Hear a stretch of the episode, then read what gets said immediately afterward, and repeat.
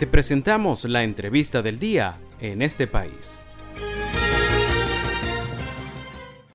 Hoy estaremos conversando con el periodista venezolano Gianfredi Gutiérrez. Él está en Bogotá y junto al colega José Luis Peña Redonda hicieron una interesante investigación para el portal Rest of World sobre un enfoque de la migración venezolana que muestra ciertos obstáculos que están teniendo los profesionales de la tecnología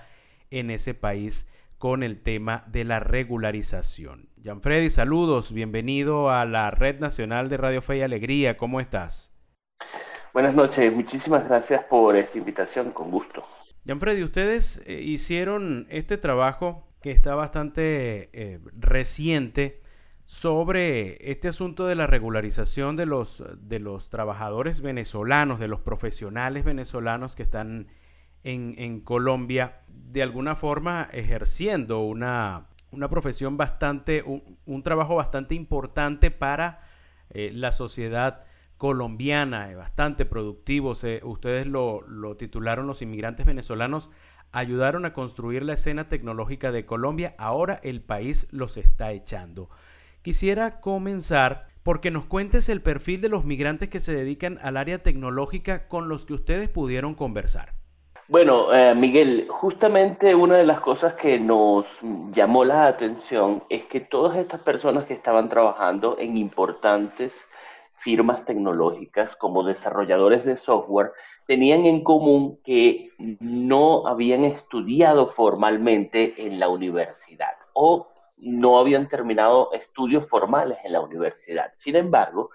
tenían largos años eh, trabajando eh, en esta disciplina del desarrollo de software eh, en Venezuela y también en Colombia. Es decir, no eran personas que habían recién llegado o que habían estudiado, digamos, de forma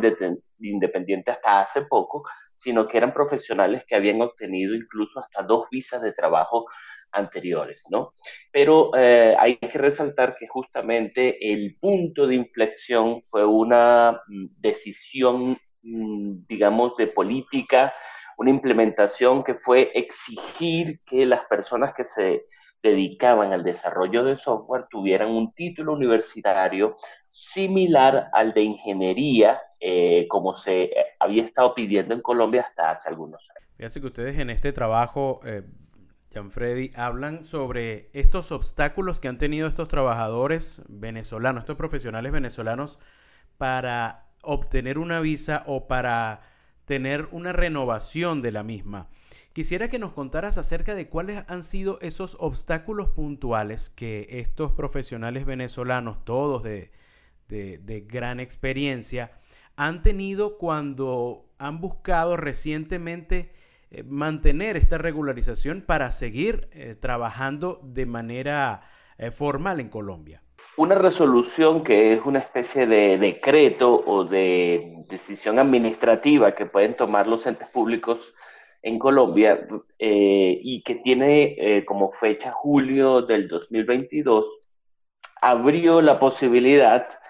de crear nuevas visas, incluyendo la de nómada digital especialmente dedicado a extranjeros que vinieran a Colombia eh, para residenciarse acá, pero no para trabajar acá, sino de forma remota. Y hubo muchas eh, modificaciones, entre ellas estuvo eh, la de nuevos requisitos para la visa M de trabajo, que incluye que la carta de intención que el empleador te envía, es decir, Miguel, te quiero contratar, tiene que explicar ahora por qué, te, eh, por qué eligieron a un extranjero y no a un colombiano. Lo cual mm, podemos eh, suponer que en algunas eh, ocasiones es una molestia más para el empleador que para el empleado e incluso una barrera si no puedes explicar mm, al detalle por qué este, este mm, potencial empleado tiene unas características especiales que aunque podrían encontrarse en una persona colombiana, eh, probablemente esta persona colombiana no rinda igual en la entrevista de trabajo o en, o en las intenciones de la empresa. Es decir, deja abierto a la discreción de quien decide emitir la visa si es suficiente esto, ¿no? Lo otro fue eh, una oleada de inadmisiones de visa que no solo eh, impactó a los venezolanos, sino a los miles de extranjeros no venezolanos que viven en Colombia sin eh, una explicación clara de qué era lo que estaba sucediendo. Así que tuvimos que ahondar qué pasaba en el campo de la ingeniería, el desarrollo de software, y encontramos que lo que equivale en Venezuela al Colegio de Ingenieros había logrado hace unos meses imponer una directiva en que justamente las personas que se dedicaban a esta disciplina, que digamos no está completamente eh, normada, quién, quién aprende a desarrollar, software, y la misma directiva del Colegio de Ingenieros, que en se llama CONA, admitía que probablemente alguien que se dedicara al derecho o a las matemáticas podría aprender a desarrollar software, ¿no? Podría hacer sistemas, podría aprender esta disciplina, eh, pero que eh, a pesar de que pudieses aprender a hacerlo, ellos exigen que si vas a ejercer el cargo eh, directivo u operativo relacionado a desarrollar software, tienes que tener un diploma que lo acredite. Eh, es, un, es algo enredado, algo semántico de, de, retórica allí, pero básicamente es admito que podrías aprenderlo, pero no puedes usarlo profesionalmente. Esto a pesar de que tiene algunos años, no había sido implementado por la Cancillería, que es la que emite los visados de forma efectiva, hasta eh, hace unos meses, cuando empezaron a, eh, a hacer una especie de visitas un poco agresivas eh, y así fue que empezamos a descubrir que había estos casos donde el Colegio de Ingenieros empezó a visitar empresas que, por ejemplo, enseñan a desarrollar software sin ir a la universidad y que por tanto tienen empleados venezolanos que no se graduaron formalmente de la universidad y que enseñan a otras personas a cómo pueden obtener eh, nuevas carreras eh,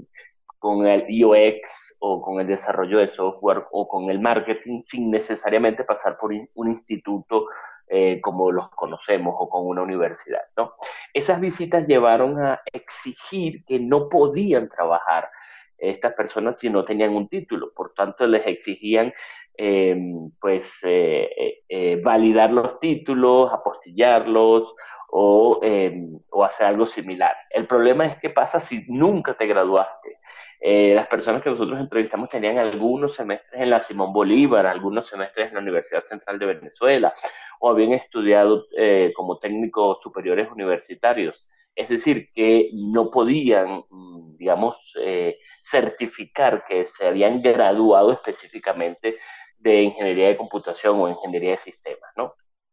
Entonces, hasta el momento, las personas que logramos entrevistar y otras que decidieron no aparecer eh, pero que están, digamos, sometidas al mismo problema, han tenido que crear cargos como asesores o han tenido que recurrir a bufetes o han tenido que eh, usar tutelas, que es un eh, instrumento jurídico de respuesta inmediata en Colombia después de la constitución de 1991, pero los canales regulares para obtener una visa no han podido ser eh, usados para renovar visas, incluso, eh, como te comenté antes, con personas que llevan cuatro, cinco, seis años ya en Colombia. Sí, de hecho, ustedes aquí hablan de, profesionales que, que, inclusive no estudiaron una carrera como tal, pero hicieron cursos online y son personas súper preparadas. Y Gianfredi, esto, esto que nos hablas no solo ha creado un problema entre los migrantes, sino entre las mismas empresas colombianas, ¿no? Decía eh, a, un representante de alguna de las empresas que eh, esto para, para mantener a estos trabajadores venezolanos les ha costado porque ha sido un, un proceso bastante engorroso, bastante costoso el tener que, que, mantener a estos trabajadores venezolanos para que, para que sigan desempeñándose allí en estas empresas. Sí, porque han tenido que recurrir a, a llamar un bufete de abogados especializados, por ejemplo eh, cuando era un, un, proceso que aunque no era tan barato, eh, sacar una visa de trabajo en Colombia equivale más o menos a 450 dólares, em, pues podía exonerar de, esta manera eh, trámites con, con, especialistas del derecho por unos tres años. ¿no? Entonces, a la larga eh, era bastante barato, pero entonces implica en algunos casos tener que pagar eh, pólizas privadas de salud o mm, prepararse para posibles incidencias, inconvenientes, imponderables que pudiese pasarle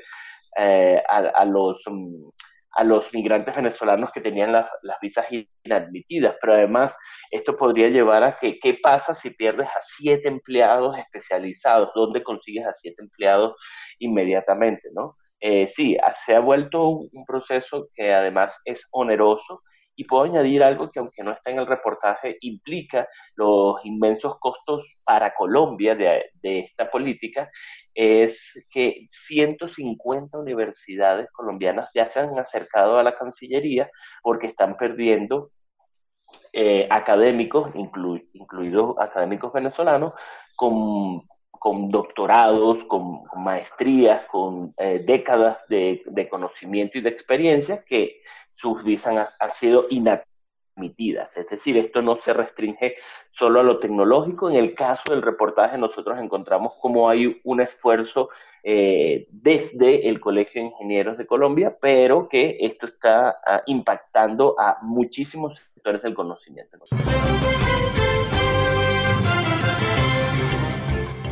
Esto fue la entrevista del día en este país.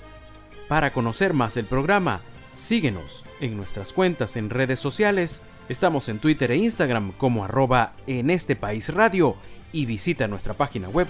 www.enestepais.info.